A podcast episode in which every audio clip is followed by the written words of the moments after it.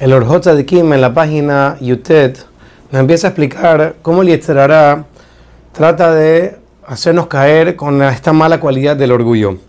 Y dice lo siguiente, que al principio el Yetzerará endurece el corazón de la persona y se lo levanta y le hace dulce el orgullo y el resto de las malas cualidades. Y eso, a pesar que la persona sabe que está mal, pero como la persona siente que es algo agradable, que lo honren, que lo feliciten, entonces, a pesar que la persona sabe que está mal, aún así la persona lo hace a propósito. ¿Por qué? Porque el Yetzirah sabe cómo endulzar el orgullo en el corazón de la persona.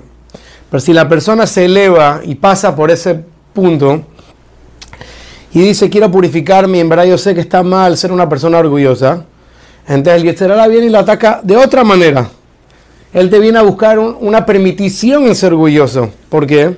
Porque te dice, mira, ya eres una persona inteligente, ya eres una persona piadosa. Es importante que hagas que la gente te quiera para encontrar gracia ante los ojos de las personas. Y trata de cepillar a las personas para poder revelar tu sabiduría ante ellos, para que te quieran. Y te trae pruebas de la, de la Torah. ¿Acaso no dice la Mishnah en Pirkei Avot? Toda persona que las personas lo quieren, entonces Hashem también lo quiere.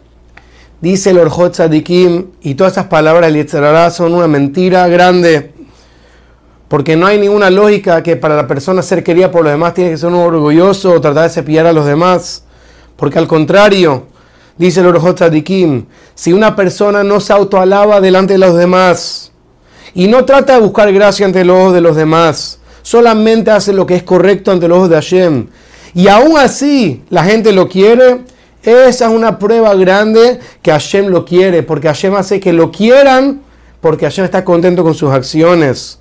Y lastimosamente, dice el Tzadikim, hay muchas personas que son amadas por la gente, para Kadosh Baruj las odia, porque son personas que no cumplen con la Torah ni con las mitzvot.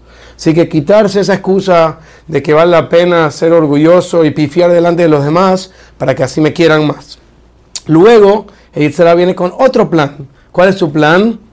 Dice, mira, trata de publicar tus acciones y de esa manera la gente va a copiarte, la gente va a aprender de tus buenas acciones. Así que publica, esa es su manera de meter el orgullo, publica tus acciones. Y la verdad es que la persona tiene que ser una persona recatada, no tiene que estar publicando sus acciones delante de los demás. E incluso cuando la Gemara menciona que los hajamim hacen acciones delante de otras personas, dice el Orjot Tzadikim, era únicamente delante de sus alumnos o delante de sus compañeros para que aprendan de él.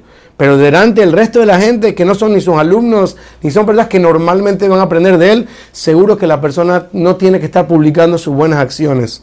E incluso, dice Kim, cuando la persona lo hace delante de sus alumnos para que aprendan, que la persona no sienta en su corazón, esto ya yo lo hago, esto ya yo lo sé, sino que al contrario, que la intención verdadera de la persona sea únicamente servir a Dios.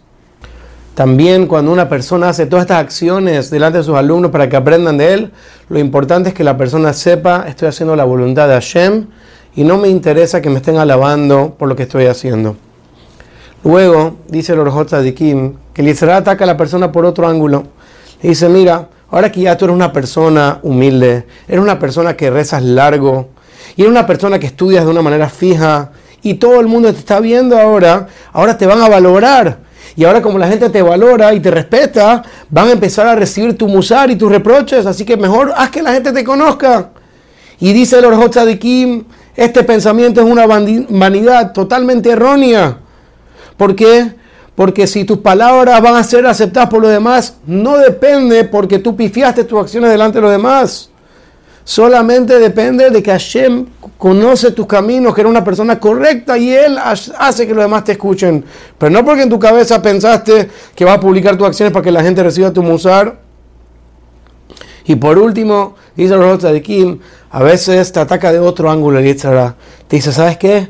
Para ser un verdadero servidor de Dios, tienes que alejarte de todos que nadie sepa que eres un tzadik, que nadie sepa que estudias Torah, reza lo más rápido posible, que nadie te vea estudiando Torah, siéntate siempre, siéntate siempre con las personas que no estudian Torah, y de esa manera nadie va a saber que tú eres un tzadik.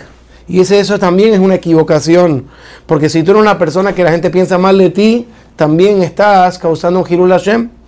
Por lo tanto, concluye el Orjot Tzadikim que lo que verdaderamente es recto es que la persona rece con cabaná, aunque alargue un poco, y que corrija a las personas y que le diga a las personas qué es lo correcto y qué no es lo correcto. Y si alguien lo alaba, no hay ningún problema, siempre y cuando la persona no está buscando esa alabanza. Y eso es lo que dice el Orjot Kim. Si uno quiere saber si lo hace por orgullo o no, que se autoexamine. Esta acción que yo estoy haciendo, la haría también cuando nadie me está viendo. Si la persona se dice a sí mismo, yo haría esta acción aunque nadie me está viendo, entonces también ahora que la estoy haciendo cuando alguien me ve, no es por orgullo, sino para hacer lo correcto. Termina el Orjota de Kim, que estas son algunas de las cosas que el trata de hacer para que la persona cause en el orgullo. Pero son solo una gota del mar. Así que una persona tiene que estar siempre, pendiente y no dejar que el Yitzhara lo le gane con el orgullo.